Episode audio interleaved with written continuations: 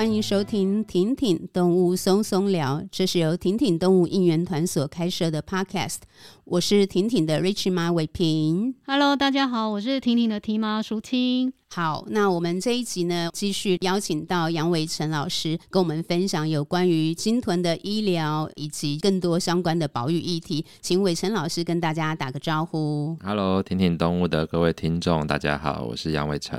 伟成投入整个金豚的搁浅啊、救援、医疗调查这么多年，累积了非常丰富的经验以及相关的知识哦。那我们上一集聊蛮多，这一集就想要再跟伟成多聊一下。你有设立一个 CIB 金豚调查局，其实就是你的研究室，怎么会去设一个所谓的调查局？我们用这个调查局这个名字，就是希望可以来看到的人就知道我们。这个研究室的宗旨是什么？那我们的宗旨就是希望可以提供更多鲸豚的研究成果。那这些研究成果呢，是跟我们保护海豚是有关系。所以用调查局这个名字来引起大家的注意，然后让大家知道说，我们不是一个保护动物研究室，是是是对，我们对，这是做研究为主的一个团体。那我想要问一下，因为我有上去看一下 CIB 鲸豚调查局近期的一些 po 文，那里面就有提到说，在二零二三年的动物行为及生态研讨会当中，你们其实有去报告分享了小虎鲸的秘密。嗯、那想要请伟成分享一下，你们发现了什么样的秘密？我们这个调查局的粉专啊，曾经有民众或是学生这样说，因为我们这个粉砖是不是应该 po 一些海豚各式各样的一些知识？对，然后我就跟他们说，嗯，我觉得啊。就是我们只有 po 我们正在做的事，而且主要就是国内做的事。嗯嗯，对，我们不会去 po 其他国家或者是其他的团体所做的事。啊，为什么要这样子呢？这就是一个区别嘛。因为呃，我刚刚讲的那些事情，其实已经有别的粉钻在做了。我们干嘛要跟人家去抢呢？对不对？那我们要做的就是别人没办法 po 的，就是我们我们自己的东西这样子。那这样也可以让我们自己知道说我们的责任在哪里。责任就是提出更多的这些可能是研究的证据或者研究的成果。嗯、好，那刚刚提到的那个小虎鲸的秘密，小虎鲸有什么秘密？小虎鲸的问题，大家最常问的是为什么小虎鲸有集体搁浅？那为什么搁浅？对，为什么前几年台湾每年都有小虎鲸集体搁浅，而且他们都在南部，然后都在二月、三月或四月这个这个这个期间，然后他们集体搁浅的时候，他们都有在生病吗？然后集体搁浅的时候，他们是一家人吗？这些问题就是大家问东问西，哎，没有，好像没有没有答案，没有答案，对，就没有答案。对，那这样没有答案就会，那好啊，那我们就来试试看，有来提出这个解答这样子。对，但是也要很高兴的是，要有愿意当柯南的人嘛，对吗？但并不是每个人都想要研究小虎鲸，所以刚好遇到研究生，他对这个题目非常有兴趣。就是顺带一提，我们的研究员啊，他们大部分几乎都是自己选题目，自己选题目，了解，不是你 assign 给他们。呃，就是我可能就是，哎、欸，这边有三个题目或四个题目.你选一个。那这样这这个场景就会造成一个一个问题，就代表什么呢？代表研究员比题目少啊，所以呢，你才可以选选题目嘛。那你呃，那我身为这个局长呢的痛苦就在于，那你挑了，你是三个挑了一个，那、另外两个谁要做？那个等待有缘人，对不对？因为那个没有没有办法，局长自己一个一个下去做嘛。对，对，我们就所以海豚的。还未解决的问题其实非常非常多。对，如果所以大家如果有兴趣的话，可以来成为这个调查员，嗯，来解决这个问题啊、嗯嗯。我们都说这个题目比人多，这是我们这个调查局的特点。因为真的很多实验室人比题目多。好，那这小虎鲸的简单来讲，我们发现什么？第一个，集体搁浅，它里面呢，它是一个非常大的家族在台湾不断的搁浅。同样的家族，那个非常大呢，大到什么程度？就是很像宗亲会，大家都是很多代以来的亲戚，然后在台湾一直搁浅。哦，那这边就是跑出一个问题，这一个大家族他怎么都不会，怎么都没有别的家族啊？都是这个大家族啊，表示这个大家族可能就住在台湾的附近，但是附近到什么程度，我们目前不太确定。他可能就有从菲律宾一直到琉球，还是到日本，这个我们不知道。甚至小虎鲸有没有在洄游，我们也不知道。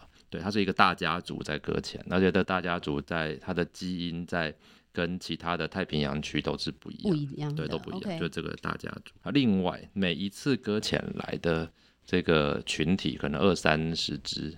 他们不是近亲，我们讲的大家族是远亲。每次搁浅的都不不不一定是近亲，OK，也就是他们不是一家人来搁浅。那这边就问有一个问行为的问题就跑出来，我跟你只是远亲，远亲，而且是很远哦。为什么我们要形成一个群体？一定有一个原因吧，所以应该不是我们的亲戚关系的原因，我才跟你形成群体，而是有另外一个原因。嗯，所以我们研究生就提出了一个概念，有可能是每一个小虎鲸的小群体，它都有自己的一个生存的策略。那这个生存策略呢，是需要不断的练习的。嗯，很像那个球队，它是需要。不同的人叫不同的个体之间要一直练习，练习怎么样才可以抓到东西，才这样可以才才可以活下来。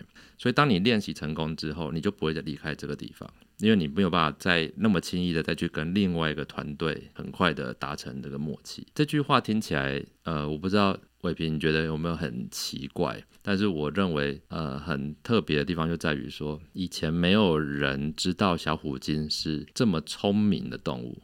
因为你这样，你知道要在一个群体不断的练习，像球队一样，那是需要很高的智慧。是，它有一个策略在。对，它是一个，它是一个 team 哎，然后它这个 team，而且这个 team 紧密到什么程度？紧密到说我愿意跟你一起去死哎，因为他们的集体搁浅。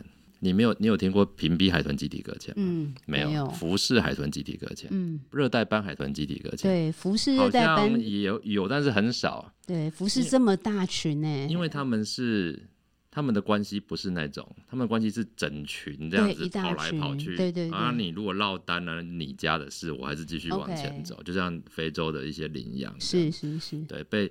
你有看过羚羊被狮子抓到之后，牛、嗯、牛羚会停下来，然后去没有就继续跑，对，继续跑。但是小虎鲸不是，它是那个叫什么？You jump, I jump，你知道吗？他们的关系紧密到这种程度，这样子。Oh. 对，所以这种就是让我们大开眼界。也就是小虎鲸他们集体搁浅的时候，基本上不不一定是每一只都生病，可能对，对不对？嗯对，而且也不是近亲，不是妈妈小孩，爸爸儿子，嗯、不是，不是对，就是它是一个 team。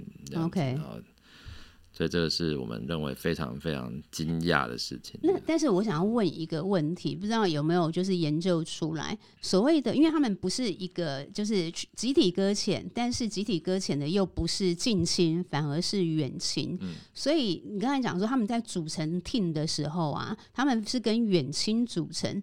我只是这样想问啦，会不会也跟他们要繁衍下一代有关？因为你如果你要让你的下一代健康，你还是会避免近亲的交配行为跟繁衍行为嘛？嗯、我只是联想到啦，不知道这个有没有调查到？当然有，有些人呃有研有在呃，如果你回顾那个虎鲸。虎鲸虎鲸的研究的话，就会发现说，哎，虎鲸好像是一个呃，整个群体是都是互相都有血缘的。那这样子，它的呃避免近亲交配的方法就是，可能公的虎鲸公的会到处会跑到别的地方去，是是，是，是。但是小虎鲸就不是这样的原因。我们当我当然不知道为什么小虎鲸跟虎鲸会不一样。不一样。我们对小虎鲸的认识真的是很、哦、很少这样，对。但是我还是觉得很惊讶的是。呃，两个动物之间会有这么紧密的关系，然后我又跟你没有血缘，连人类都那，那不就那不就是人吗？人类要做到 you jump I jump 都还不容易耶。我如果不是爱你啊，对，那我为什么会愿意这样子？是啊，就那个让我想到当兵的时候，我们是一个班队，我的情感连接紧密到我愿意陪你，所以等于就拉近了这些动物跟人的距离。是是是，就你以为它是什么？就是只是一个是海豚，嗯，没有，他可能他对于情感的认知上面跟你是一样的。哇，这还蛮特别的，就是。但是科学上可能不会讲到这里。对对对，对但是 anyway 就是基本上也是借由至少借由调查才知道他们这个群体，比如说包含他是远亲的关系啊等等的，嗯、其实这都没有办法从。光是就是这一定需要研究啦，才能够去理解。就是，而且这个研究它它的成本很高，它的成本是在哪里呢？进行的呢？它成本不是钱，它成本是时间。对，我们学生他收集的是从两千多两千不知道几年的集体搁浅，一直收集到现在。所以你看看，如果没有前人的这样持续的收样本，哦就是、data 累积，然后再一直很详细的记录。对不对？怎么会有一个学生可以到最后可以做这件？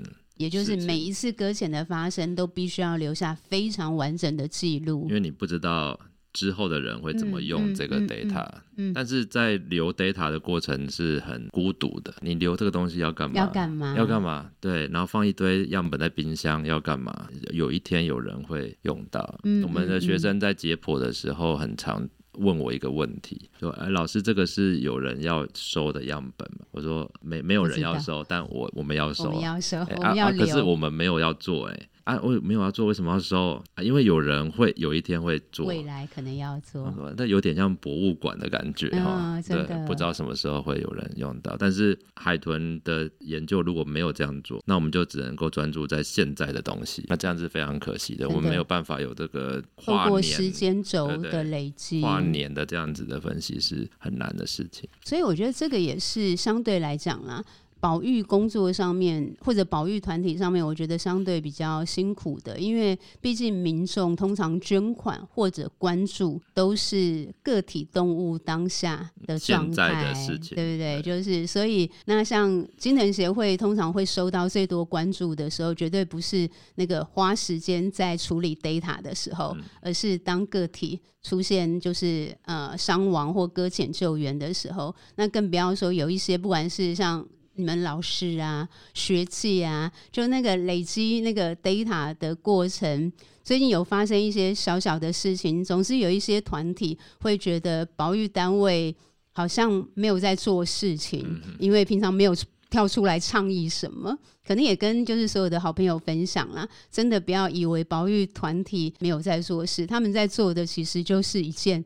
寂寞的事情，刚才讲的，但是他却很 critical 就是了，所以也跟大家分享一下。好，那来问一下伟成，因为长期有关注，就是很深入的关注有关于目前风力发电，就是这个绿能发电，其实对于海洋生态造成影响的问题哦。那想请伟成分享一下，就是打桩的噪音对于海豚健康影响的这个部分，好吗？呃，我们是要呃。讨论的是，呃，因为这个这个部分会讲，要看要讲到哪一个层面。讲一下离岸风，先讲一下离岸风机对白海豚的这个事情好了，因为大家可能相对的有一点耳闻，就是哎、嗯，为什么就是好像一直在讲，就是包含妈祖鱼啊等等的，都会讲到说风机打桩好像会影响已经濒危的白海豚更辛苦。啊，我想这个。呃，离岸风电对于呃白海豚或是海豚的影响，我们可以拆成十集来谈，这样子。十集，大概会才可以讲十集吧，对不对？好，但是不好意思哦，你可能只剩下十分钟。对，但是我们要那个那个简单来讲的话，是就是当我们国家或是呃我们国家或是世界，我们需要用替代能源来取代化石能源的时候。我们是不是可以用这个理由来当做一个很大的帽扣在所有的会被影响的人事物上面？对，我们应不应该这样做？我觉得这是我自己在想的一个伦理上面的一个问题。是，对。那当然这件事情本身的前提，呃，利益是很好，对，利益是好的，对，取代化石燃料，对。对但是很明显的是，呃，我们在呃台湾在盖这个离岸风电的时候，我们因为政府的主导的力量非常的强，所以它后面所影响的东西会被可能会被呃故意的忽视。好，例如说我们在呃几年前所通过的这个政策环评，就是环保署通过政策环评，他们提到说，呃，台湾的离岸风电的开发应该从远一点的地方先开发，就离岸远的先开发，然后离岸近的晚一点开发，这是大家的共识。但是政策环评通过之后，后来的这个离岸风电的开发却是近岸跟远岸都同时在开发。对，那近岸开发的话，就会遇到一个问题，就是它开发过程中所产生的噪音对于旁边的动物的影响。那当然有一些呃，有一些渔民的说法，我讲的鱼是愚笨的鱼。渔民的说法就是，我们已经没有把蜂场盖在白海豚重要栖息地里面了，那应该就很好了吧？那我认为这个是一个呃，就是渔民的说法，嗯嗯嗯、因为你没有盖在白海豚栖息地，就很像是别人没有把他家的房子盖在你家客厅的意思是一样，但是他他还是在盖房子嘛，对，那他所产生的一些污染，尤其是噪音噪音污染，就一定会到你家你家里面，对，你还是会听到哈，而且你的听到可能在。如果你家都是很健康的人，也许你可以承受的呃噪音值会比较高。但如果你家是婴儿跟老人呢？我这样的比喻，就是因为我们白海豚只剩下不到六十只，对，那我可不可以把它比喻成是一个比较脆弱、脆弱的族群？对，很脆弱的族群的时候，你还可以用，就是很大声的说，我用的是德国标准来来盖这个风力发电。嗯，但因为是德国标准，它用的是一个相对健康的海豚族群的标准，而不是这种濒临绝种的海豚，所以这是一个我认为都是一个伦理上面的大的问题。对，那不因为不是法律，而是伦理。所以我们没办法去说任何人有违法，那那是我觉得很很难过的事情。嗯嗯嗯、对我们的呃风力发电或是绿能开发，我们已经变成是只要不违法，什么都可以做。真的？那为什么会不违法呢？因为没有立法，怎么会违法？对对，对我根本来不及立法，我就已经盖完了，那我怎么会违法？是对，那怎么办？我觉得绿能发展这件事情真的是值得好好的，也真的要检。检视就是了，因为确实变成一个好像很至高无上的一个很崇高的理想，可是，在追求理想的过程当中，像是白海豚的影响，或者像是光电板跟石虎之间，就是苗栗现在广设光电光电厂嘛，可是，在设光电厂的选址过程当中，是不是可以更友善整体环境？你去就是既有的建筑物上面要放光电板都很棒。但是如果去开发一个食，就是野生动物充满的环境，但是大家就觉得说，哎、那边反正可能整片地拿起来运用起来好像很好用，但是却殊不知那上面其实有很多野生动物的一个家，或者它生存的赖以为生的栖地，却好像完全被忘记了，就是了。我我我用我用一个例子来讲。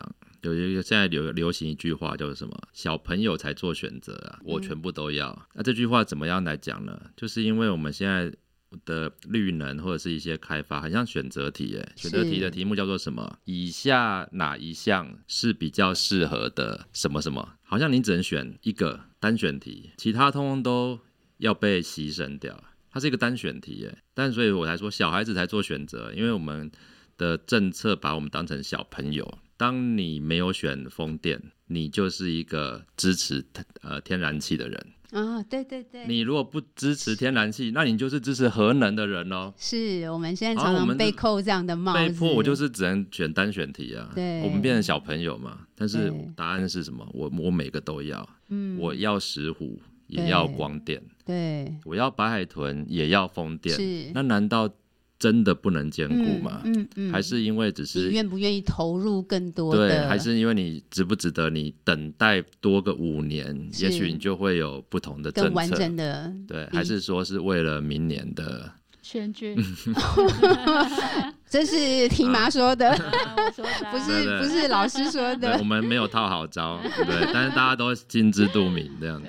对，嗯、我觉得这个就是，甚至于啦，有时候。每次谈到这个，最后都讲说很难，为什么？因为这个不是保育议题了，这个是政治议题，这个是，但这个对于做保育的人来讲，真的是很催心，就是就觉得说，大家对于环境的那个珍惜程度真的太低了，就是。我我我我对不起，我再讲一个了。现在政府跟我们的高中生还是国中生说什么？我们在考考高中、考大学的题目，嗯，要叫做什么？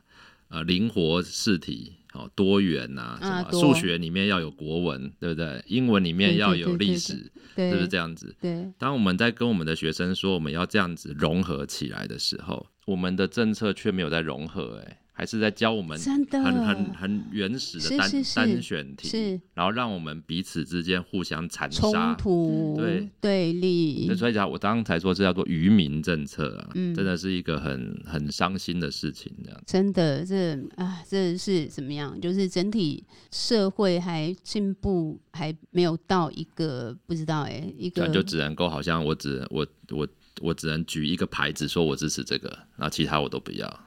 这样我是觉得是绝对是错误的。对，没错，不是不是这种两极化的，好像我支持这边呢就代表我我是一个什么样的状态，嗯、而是说大家愿不愿意花更多的时间心力去探讨一个，就是能够减缓那个伤害，但是我们还是当然希望可以朝向可能更，因为我觉得这有点吊诡跟讽刺啦，就是所谓的绿能是希望朝向永续，嗯、有时候我在想说，那个永续是谁的永续？是人类自我良好的永续？续还是整体环境的永续？如果是政客的永续，还是政客？对呀、啊，否则那我们的那个永续对白海豚是已经六十只，它可能因为这样更快速的灭绝，那是它的永续吗？一点都不是哎、欸。他们都说总要有人牺牲吧，可是 总要有人 呐、啊。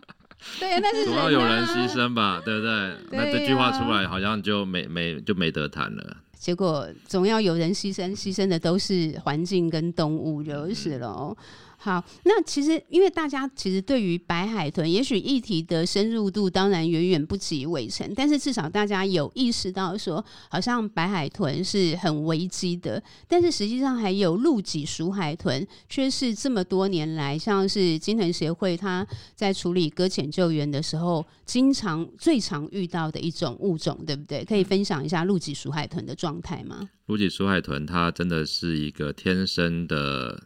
比我还被低估的一种物种，嗯嗯嗯，对，因为它很小，它可能你看到它的时候，大概一成年一百六到一百八十公分，相对小，小，然后它又没有背鳍，所以你海上很难发现它。嗯、然后它呼吸的那个换气的声音又很弱，弱，所以你用听的你也听不太到。OK，所以它基本上就是一个隐藏版，嗯、对，海中的隐藏版这样子哈。然后，而且露脊鼠海豚只有在亚洲这边有。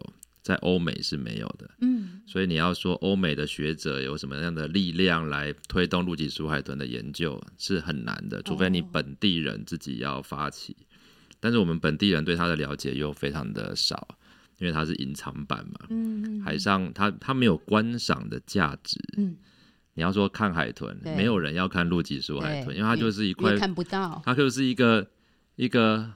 突然出现零点五秒就消失的东西，你要怎么看，对不对？所以虽然它是台湾的保育一级的动物，跟白海豚并列，是都是保育一级，但是很明显的，在这么多年来，政府其实没有真的把它当成保育一级。因为如果一级的话，你应该要投入的研究的或是调查调查的经费应该要够多，这样子。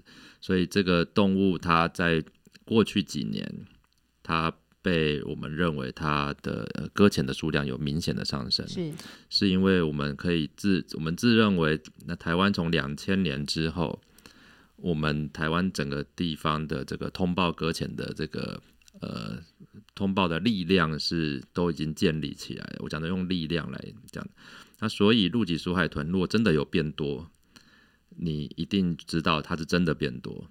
而不是我们去想要看到它的花的力气变多，而而它的它就假性的变多，所以它这几年是真的变多，而且我们看到它身上很多都是跟这个人类活动有关系的搁浅，例如像它有的肚子里面都是鱼，但它就搁浅了，然后身上有一些网痕，嗯，网痕，甚至是一些呃尾鳍、胸鳍被割掉，然后肚子被剖开。像这样子都是很明显的是跟人类有关系的事情。那那为什么以前比较少，现在比较多？这个我们还没有办法去得到一个结论。但是很明显的是这几年台湾发生什么事情，刚好跟陆脊鼠海豚的搁浅变多有关呢？嗯、那我们就想到就是跟我们的海上的开发是有关系的。因为海上开发，各位不要想说，呃。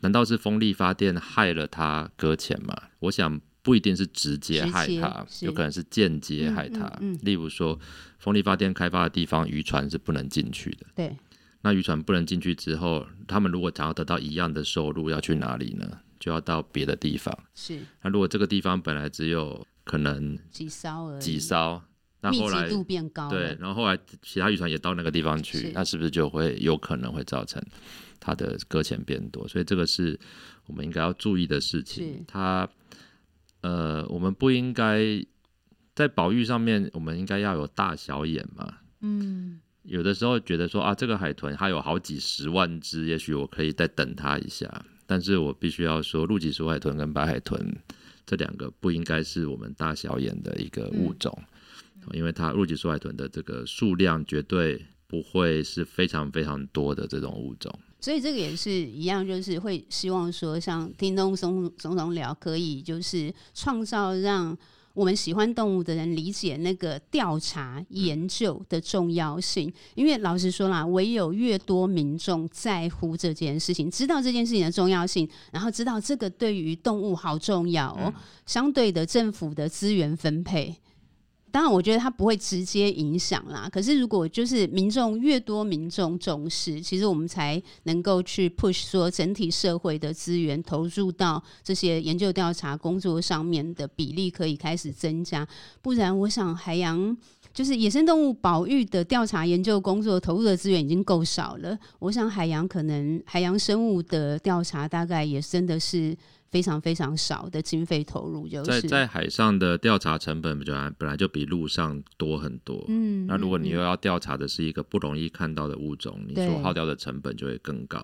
对那但那这样子就也许有人会问说，这些钱花这些上面是对的吗？嗯，哦，我想这个是有个我们可以来讨论的事情，就是当我们国家如果是一个吃不饱穿不暖的时候。也许你可以提说，我钱不应该花在这些看不到的动物上面。但我们台湾目前是这样子嘛？我们台湾现在是开发中国家还是已开发国家呢？啊、我们应该要让我们的路上的跑车好多，呃、应该要让我们的海上开发很安静的。摧毁一种生物，真的，我讲的安静的摧毁，安静的摧毁，是因为我们根本没看到，不知道，对，我们不住在，在我们不住在海上，我们根本看不到。是，是今天讲到石虎，如果你没有住在苗栗，对，你好像也不干你的事，嗯、对不对？嗯、对，就是这种感觉。嗯、但是我们难道台湾走到现在是还是一个只顾自己肚子饱的一个社会，还是这样子吗？那这样我觉得也是。也是会很难过，而且这个也回到我们那个之前有聊到的哦，就是难怪美国政府他决定说，政府的资源是挹注在研究调查，那人道救援的部分交给民间，嗯，也许也就是资源分配的问题，因为其实你在民间募款要去募研究调查，我相信。不太可能就是了，因为你没有办法用情感去感动人家，就是那这个不能怪民众，真的是很直觉的。因为这个调查出来只有表格，对表格数字，而且数字怎么用，有时候还不知道。然后你连他的，你连他的脸都没看到，哎，对对对，所以真的也需要台湾民众理解，然后甚至于我们真的是越来越懂得说，就是希望甚至于要求政府可以去分配更合理、更多的资源，在于这些基础。处的科学调研工作，就是是我自己其实很很希望的，就是这几年越认识更多的就是保育学者，越感受到这个部分真的是蛮需要让更多的支持动物的人理解这件事情的重要性，就是了。我觉我觉得一个国家要被人家尊敬，就是因为你会做一些别人看不到，你还是会照做的事情。是。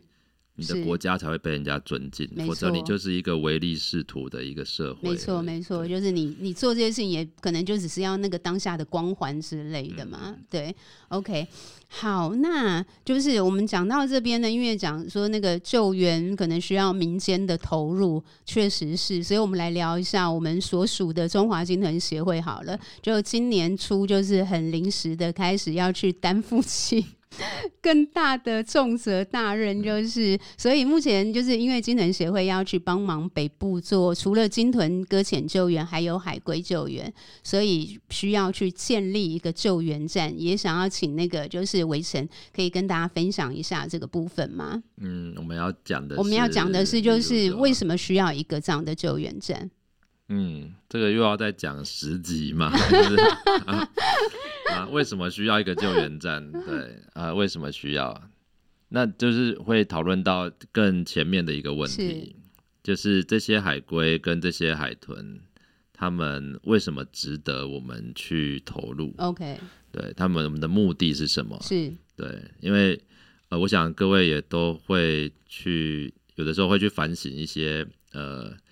像是流浪动物收容的事情，我们是不是应该一直一直收容，是而不是去好像没有去解决源头啊？源头流浪动物怎么越来越多的事情？对对，对，所以在中华鲸豚协会的收容海龟跟海豚的这个行动里面，它绝对不是一个单纯的擦屁股嗯的一个行动，嗯、而是它会结合在呃临床兽医师还有研究的兽医师一起来做。哎、欸，这些海龟他们。出了什么问题？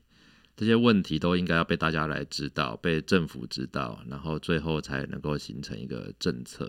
是，我们绝对不是拿着，就是好像有人通报海龟搁浅，我们就要去救援它。嗯嗯嗯、就救援它这件事情，跟它背后的政策的推动，我相信是可以并行的。嗯、尤其是在对，尤其是在协会这边，呃，我们的呃长期以来都是。